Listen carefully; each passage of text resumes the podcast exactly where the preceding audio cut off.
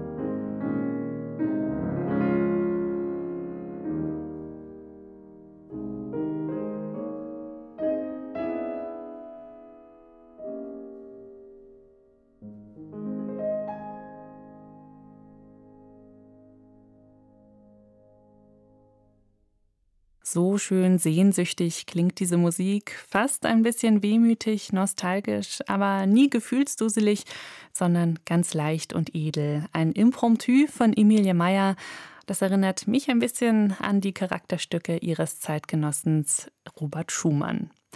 Gespielt hat für uns Kerstin Mörk. Geboren wurde sie in Heilbronn, hat unter anderem in Stuttgart studiert und lehrt heute an der Universität der Darstellenden Künste Graz. Sie lebt in München, spielt in vielen Kammerensembles, unter anderem zusammen mit ihrer Schwester Anja. Die beiden haben gemeinsam ein Klavierduo. Und direkt nach ihrer Aufnahme im SWR Stuttgart hat Kerstin Mörk sich im Büro meiner Kollegin Doris Bleich einem Fragenhagel gestellt. Was mögen Sie lieber, Live-Konzert oder Studioproduktion? Live-Konzert. Träumerei am Klavier oder Jagdgalopp über die Tasten? Träumerei. Bach oder ultramodern? Bach. Zusammenspielen oder alleine? Zusammen. Vor dem Konzert Mittagsschlaf oder joggen gehen? Mittagsschlaf. Und nach dem Konzert ausruhen oder Party? Putzen. Putzen? Ja, putzen. Es hat sich bewährt. Nach dem Konzert kommen wir am besten runter. Und essen gehen. Und was essen? Schnitzel oder Tofu? Tofu. Schwarzwälder Kirschtorte zum Nachtisch oder Vollkornbrot? Schwarzwälder Kirschtorte. Sommer oder Winter? Sommer. Meer oder Berge? Berge. Zelt oder Hotel? Zelt. Pumps oder Turnschuhe? Auf jeden Fall Turnschuhe. Was haben Sie jetzt an? Ähm, Pumps ohne Absatz. also flache Ballerinas nennt man die, genau. Mit denen man wahrscheinlich gut Klavier spielen kann? Ja, ja, also flache Schuhe für mich sehr gerne. Ich fühle mich einfach sicherer, wenn ich den Boden spüre. Also das interessiert mich auch sehr. Also, ähm, eigentlich ist Musik ja Bewegung. Der ganze Körper bewegt sich, die Schallwellen bewegen sich und was eigentlich einem den Halt gibt, ist der Boden und der Stuhl. Und deswegen auf jeden Fall flache Schuhe. Dann spüre ich das nämlich. Wäre für Sie ein Leben ganz ohne Klavierspielen denkbar? Nein. Ich bin mit dem Klavier so verwurzelt. Seit ich denken kann, gibt es eigentlich die Musik. Ich bin in einem Musikerhaushalt aufgewachsen. Ich kam nicht am Klavier vorbei. Als kleines Mädchen gab es irgendwie immer nur diese Zwischenstation. Also vom Wohnzimmer übers Klavier in die Küche und umgekehrt auch wieder. Also es gab kein Vorbeigehen daran. Und ich muss Dann auch haben Sie sagen, immer ein paar Töne gespielt. ich habe immer gespielt, wenn, es, wenn ich einmal am Klavier vorbeigegangen bin. Und man musste mich eigentlich eher zum Rausgehen auffordern, mal als Kind. Und ich muss sagen, also ich habe mir das auch behalten, so diese Lust am Üben und die Lust am Spielen. Und es sind auch jetzt, wo ich ja eine Familie habe, meine Oasen am Tag, wenn ich die Stunde oder zwei Stunden für mich habe mit dem Klavier, gibt mir total viel Energie zurück. Und ja, ich könnte mir das ohne nicht vorstellen. Flügel ist ja ein mehrdeutiger Begriff, ein wunderschöner. Was beflügelt Sie denn am Klavierspielen? Ach, dieses zu sich selbst kommen auch und diese Körperlichkeit, so dass man was in der Hand hat, dass man dann auch natürlich durch die Musik so getrieben wird und, und das Spielen auch. Also das heißt Klavier spielen, das heißt nicht Klavier arbeiten, sondern das heißt Klavier spielen und dieses spontane und intuitive sich finden darin ist für mich immer wieder ein Energieherd. Passiert das auch manchmal, dass Sie sich total verlieren am Klavier? Dass Sie eigentlich die Zeit vergessen und alles so um Sie rum? Ja, das ist oft passiert. Das passiert aber leider nur, wenn man echt viel Zeit hat zum Üben. Also wenn man jetzt nur eine Dreiviertelstunde einplant, dann, dann kann man nicht in diesen Flow-Zustand kommen. Aber im Prinzip ist das die schönste Variante zu üben und auch die ergiebigste. Weil man dann so drin ist in der Musik? Ja, wenn man, ohne es zu merken, ganz viel dabei lernt und verändert sich ganz viel. Ich weiß jetzt nicht genau, wie das physiologisch funktioniert, aber da gibt es Experten, die haben das untersucht. Und ähm, immer wenn ich was darüber gelesen habe, wusste ich, ja, ich, ich war schon in solchen Zuständen. Dann ist man danach so ganz glücklich und entspannt. Es gibt auch manchmal Phasen, wenn man übt, wo man danach verspannt ist, wenn man unter Druck üben muss oder üben muss, wenn man müde ist und so. Und deswegen finde ich das ganz wichtig, irgendwie, dass man als Künstler auch äh, eine gewisse Freiheit hat und Zeit hat, sich mit der Materie zu beschäftigen und dass der Körper sich einstellen kann drauf und, der- und der Geist, dass was fließen darf. Wenn was fließen darf, Sie sagen auch mit dem Körper, mhm. machen Sie sowas wie einen Sport zur Ergänzung oder irgendeine Bewegung? Also jetzt Sport nicht gezielt, aber vor jedem Konzert wird auf jeden Fall der Körper mit einbezogen. Also ich mache da spezielle Übungen, Drehungen und solche Sachen, um mich nach außen zu kehren. Sowas wie aus dem Yoga oder so? Ja, das sind. Ich habe letztes Jahr einen Kurs in Resonanzlehre gemacht und mhm. daher kommen die Übungen. Da wird also sehr viel über den Schwerpunkt der einzelnen Knochen bis zum kleinen C-Knochen, Gelenk, werden Bewegungen ausgeführt über den Schwerpunkt dieses Knochens. Würde jetzt, glaube ich, ein bisschen viel Zeit beanspruchen, das alles zu erklären, aber äh, das ist auf jeden Fall eine sehr interessante ähm, Methode. Und das hat wieder auch. auch. wahrscheinlich viel mit dem Bodenkontakt zu tun. Ja, absolut, ja. Also ich beschäftige mich allgemein gerne mit so Körperarbeit und ich finde da auch, dass das, es kommt jetzt an den Hochschulen auch, aber ich finde, es kommt noch ein bisschen zu kurz. Mhm. Neben aller Technik und Interpretation und das ist natürlich alles selbstverständlich, aber diese Körperarbeit, die Musiker brauchen, die sich auch extrem auf den Klang auswirkt, finde ich, da ist noch Luft nach oben da. Und die Rektoren aller Musikhochschulen haben jetzt hoffentlich mitgehört. Wir hören jetzt Kerstin Mörk nochmal am Klavier mit Musik von Emilie Meyer, die drei humoresken Opus 41.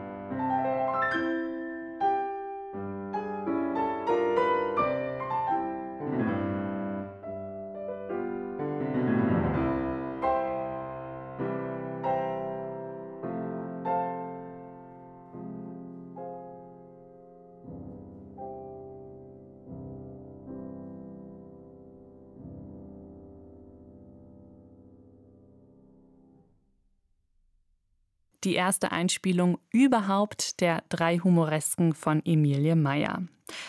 Ihr absolutes Meyer-Lieblingsstück hat Kerstin Mörk sich aber für den Schluss aufgehoben. Das kommt jetzt, der Walzer Opus 32. Also ich fand das den Knüller eigentlich. Da war gleich klar, dass ich das mit ins Programm nehme.